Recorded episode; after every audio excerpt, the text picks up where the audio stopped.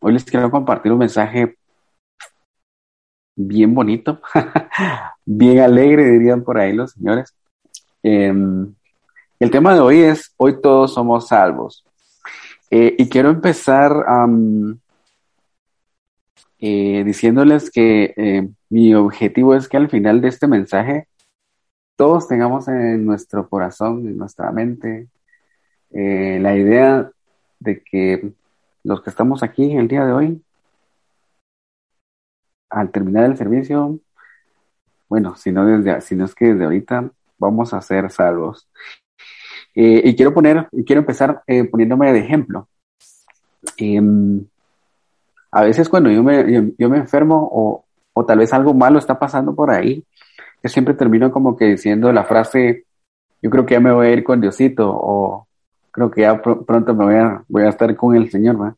Y a veces, em, pues la gente que me escucha, a veces alguien, alguien de, ustedes de por ahí le da risa y, y yo me pongo, y, y, pensando un poquito en el tema, yo me, yo me ponía a pensar que cuál es el motivo de que a veces uno se ría, porque puede escucharlo uno de alguien más y, y tal vez a uno le da risa, ¿verdad? Decir, ah, es que ya me voy a ir con Diosito. Y, y, y, me pongo a, pensar, ¿será que a veces eso es solo por, esa risa es solo porque me causó em, gracia?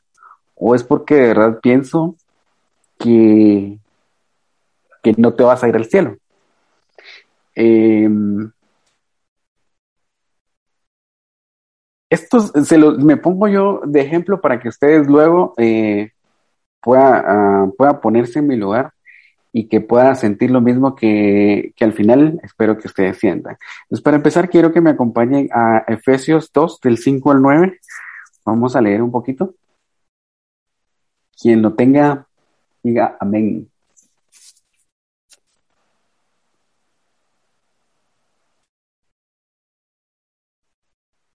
¿Nadie lo tiene? Amén. A eso. A ver, joven, ¿qué dijo amén? Léaselo. A ver, a ver, ¿en qué versión quieres? Cualquiera. La que diga su corazón. Aún estando nosotros muertos en pecados, nos dio vida juntamente con Cristo. Por gracia sois salvos. Juntamente con Él nos resucitó y asimismo nos hizo sentar en los lugares celestiales con Cristo Jesús para mostrar en los siglos venideros las abundantes riquezas de su gracia en su bondad para con nosotros en Cristo Jesús. Porque por gracia sois salvos por medio de la fe, y esto no de vosotros, pues es don de Dios, no por obras, para que nadie se gloríe. Gracias, gracias, Y nos, nos leyó ahí la, la, versión Reina Valera, y les voy a leer yo la otra. Y eh, eh, lo bueno de que aquel haya leído la, la, versión Reina Valera es que esta es la más, es la versión más común, es la que siempre escuchamos, la que cuando se habla de, habla de gracia es la primera que escuchamos y muchas veces ya la tenemos, digámoslo así, grabada, pero a veces creo que no nos sirve de nada tenerla grabada si no nos la creemos. Entonces la voy a leer de nuevo, dice, pero Dios, que es tan rico en misericordia y nos amó tanto, que a pesar que estábamos muertos por causa de nuestros pecados, nos dio vida cuando levantó a Cristo de los muertos. Es solo por la gracia de Dios que ustedes han sido salvos, pues nos levantó de los muertos junto con Cristo y nos sentó con Él en los lugares celestiales, porque estamos unidos a Cristo Jesús. De modo que, dentro de una semana, de modo que dentro de un mes, de modo que dentro de un año, cinco o diez años, en los tiempos futuros, Dios puede poner a Herbert, Dios puede poner a Ethan, o Dios puede poner a Byron como ejemplos de la increíble riqueza de la gracia y la bondad y la bondad que nos tuvo. Como se ve en todo lo que ha hecho por nosotros, que estamos unidos a Cristo Jesús. Dios los salvó por su gracia, por su gracia cuando creyeron. Y voy a repetir este el versículo 8. Nuevamente, Dios los salvó por su gracia cuando creyeron. Ustedes no tienen ningún mérito en eso, es un regalo de Dios. La salvación no es un premio por las cosas buenas que hayamos hecho, ni por las cosas malas que dejamos de hacer. Así que ninguno de nosotros puede jactarse de ser salvo. Entonces, si aquí en lo que leemos está bien claro que lo único que nos basta es su gracia, ¿por qué no simplemente creemos que por esa gracia nos vamos a ir al cielo? ¿Por qué no solo por esa gracia creemos que vamos a ser salvos? Y lo primero que tendemos a, creer es que mm, tenemos que ser, que, que ser santos, que tenemos que seguir una santidad, y más adelante me voy a enfocar en eso para que no piense mal. Entonces, lo primero que pensamos es de que es necesaria una santidad para recibir esa salvación. Em, y cuando yo digo que me voy a ir con Diosito, como les digo, lo primero que piensan es, ¿será que este se va a ir con Diosito si este, por ejemplo, escucha música del mundo?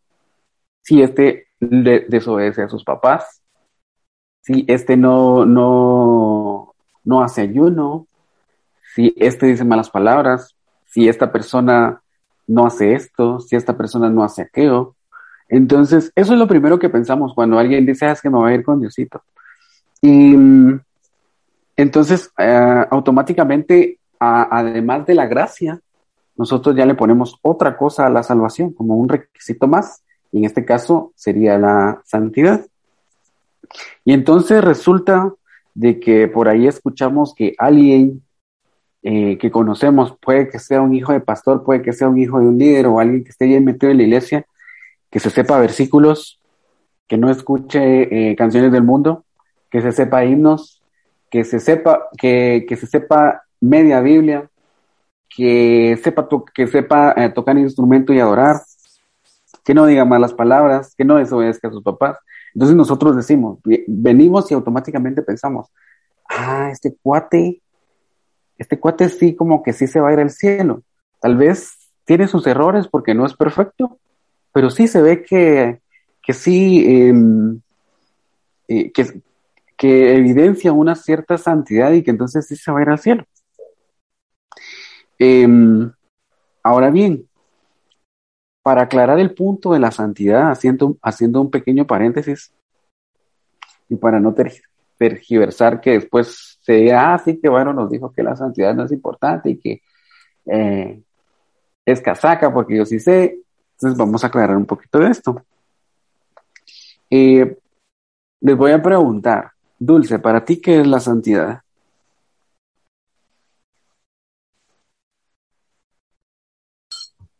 Mm,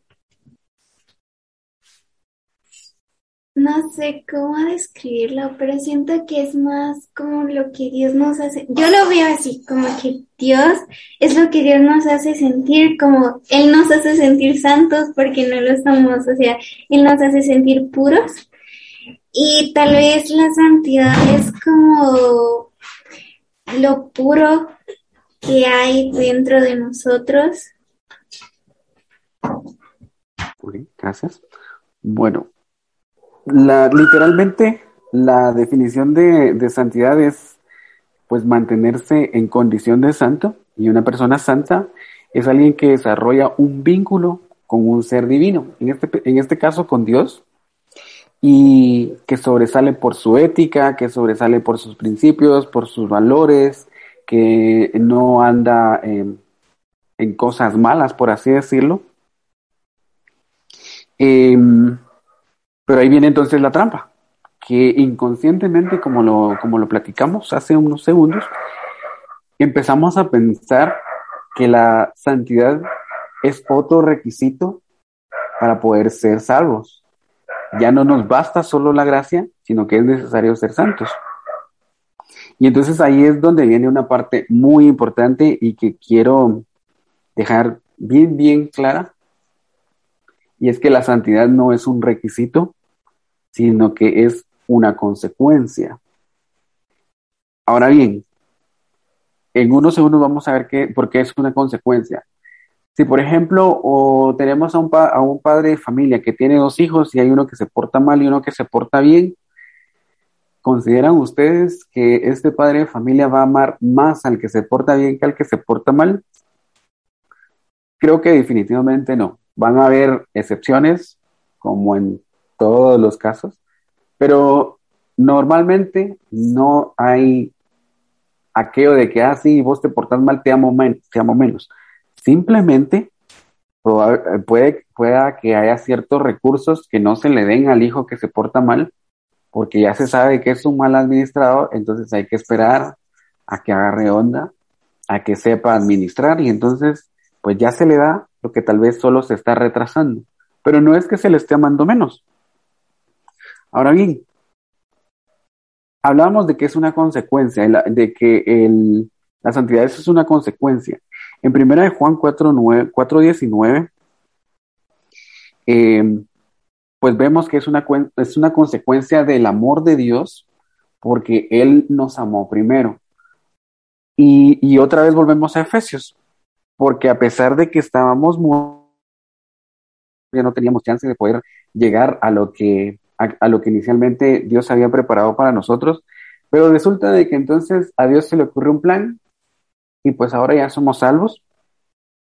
Entonces, en agradecimiento a ese amor, en agradecimiento a, esa, a ese regalo que nos dio, nosotros es que eh, tenemos santidad, no porque sea un requisito para poder llegar a, a, la gloria de Dios, sino porque es un, vuelvo y lo repito, y lo, probablemente lo repita varias veces, sino porque es una consecuencia. Yo me siento contento de que Dios haya obrado en mi vida, yo me siento eh, agradecido y eso me hace actuar, eso me hace no actuar de cierta forma, eso me hace no decir malas palabras, eso me hace no, em, no desobedecer a mis papás, eso me hace no pelear con la gente. Entonces, todo es una consecuencia. Ahora, ¿de dónde viene esa santidad?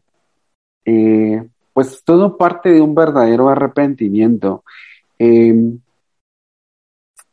eh, mamá, mamá, Janet, Janet, contame, ¿para ti qué significa la palabra arrepentimiento? Mm, arrepentimiento. Como que es este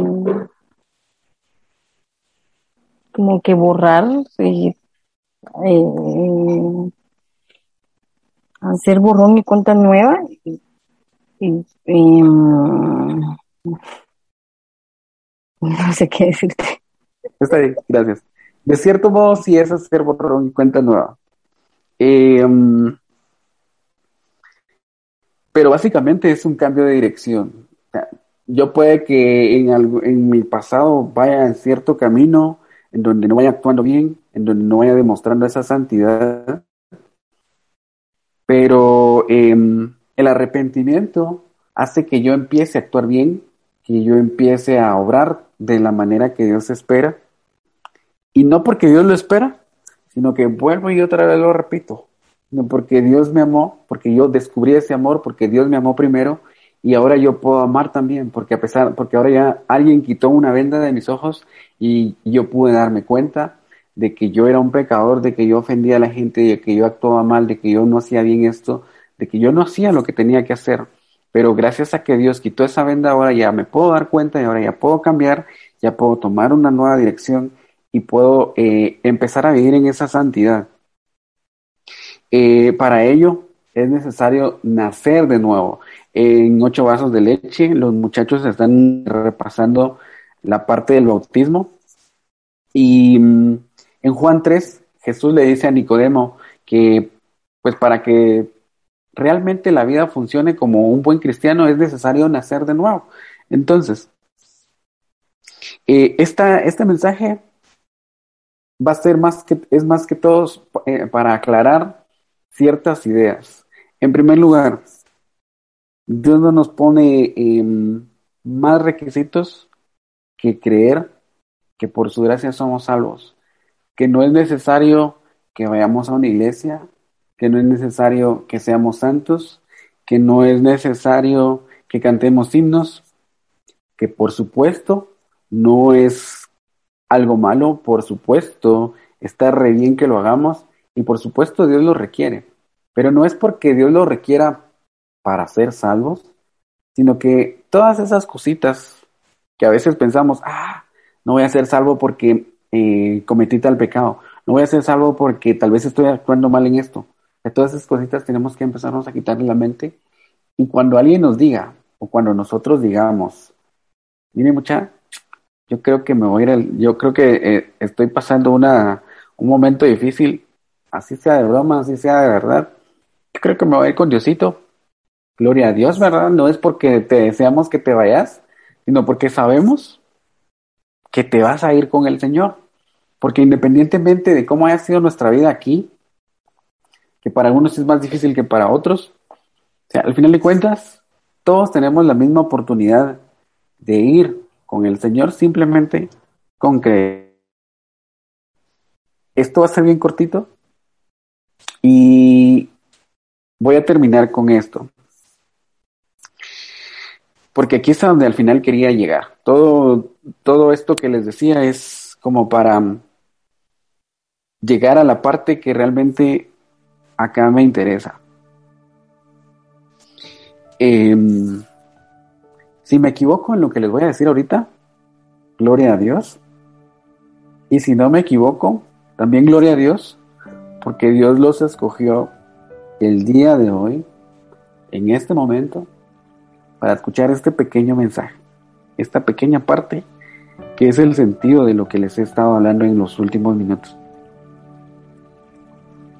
Quizá hay algunos hermanos eh, que se han acercado a Dios porque tal vez tuvieron alguna necesidad, tal vez en algún momento tuvimos alguna pelea con alguna pelea sentimental, con una pareja, con nuestros papás, con nuestros hermanos, y llegamos a una iglesia y Dios empezó a llenar ese espacio y nos sentimos bien y, y nos sentimos amados y agradecidos y empezamos a actuar en santidad, actuar diferente. Y gloria a Dios por eso. Puede que también haya, hay algún hermano entre nosotros que, que tal vez estuvo pasando por alguna necesidad económica, por no sé, situación difícil eh, financieramente hablando, tal vez no tenía trabajo, no tenía, eh, no, no, no, le estaba saliendo bien en donde estaba eh, teniendo su negocio, las cosas no iban bien. Y se acercó a una iglesia y las cosas empezaron a mejorar porque empezó a aplicar la famosa ley de la siembra y la cosecha. Y gloria a Dios por eso, porque también por eso estoy seguro de que ahora está agradecido y que pues eso lo ha hecho mantenerse en una iglesia y estar firme. Y vuelvo y repito, gloria a Dios por eso. También puede que digamos que, que estamos en una iglesia y que somos cristianos o que somos evangélicos porque desde niños nuestros papás nos llevaban. Porque pueda que yo nací en un ambiente cristiano y toda mi cultura básicamente era cristiana. O sea, no se escuchaban canciones del mundo, sino que mis papás escuchaban canciones eh, cristianas y poco a poco yo me fui metiendo. Entonces, en un principio ellos me llevaban, después yo ya fui solito. La gente de la iglesia me conoce, sabe que yo soy hijo de, de una familia que desde años se ha congregado, entonces por ende resulta de que yo también termino siendo cristiano o evangélico y estoy trabajando en la obra, estoy sirviendo. Y gloria a Dios por eso. Pero cualquiera de los tres casos, o si hay algún otro que se me escape, segura, que seguramente así es, que sea por lo que sea que nos hayamos acercado a buscar del Señor, em, cualquiera de los que sea, de los tres casos esté bien, y el asunto no es que como agradecimiento se refleje eh, en nuestro, que a nuestro exterior reflejemos esa santidad, sino que sea para nuestro interior, para con Dios.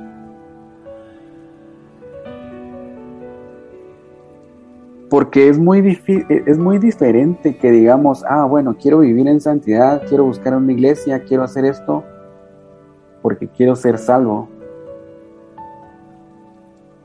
Quiero vivir una vida que le agrade a Dios porque quiero ser salvo.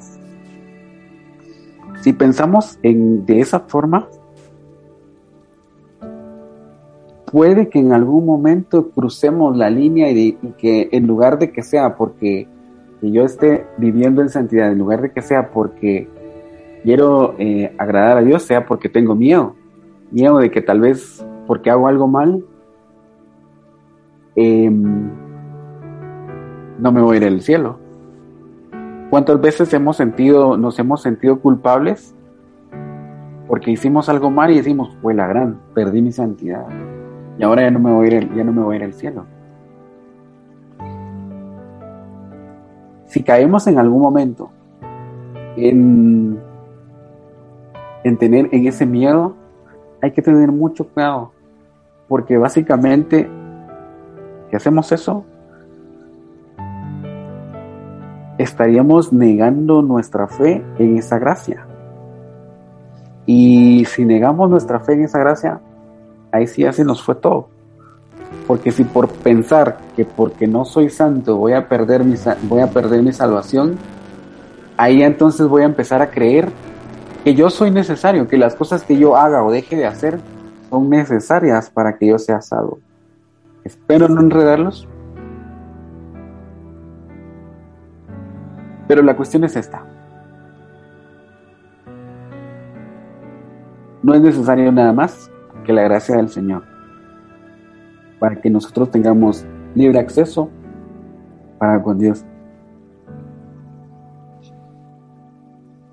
Independientemente de, si este fue tu caso o si hay algún otro caso que no se mencionó, yo les voy a pedir que cierren sus ojos ahí en donde están. Y hoy vamos a hacer una declaración. Entonces, por favor, le voy a pedir a todos, todos que con sus ojos cerrados repitan una, una oración conmigo como diría el Doctor Strange, simple pero poderosa. Ahí en donde están, quiero que por favor digan, Señor Jesús, hoy reconozco que tu gracia es suficiente para mi salvación. Si en algún momento olvidé que hice esta oración, hoy renuevo mis votos contigo te reconozco como mi Señor y mi Salvador. Y estoy 100% seguro que a partir de hoy, el día que tú hayas preparado para irme de este mundo, partiré feliz porque estaré contigo por la eternidad. Amén y amén.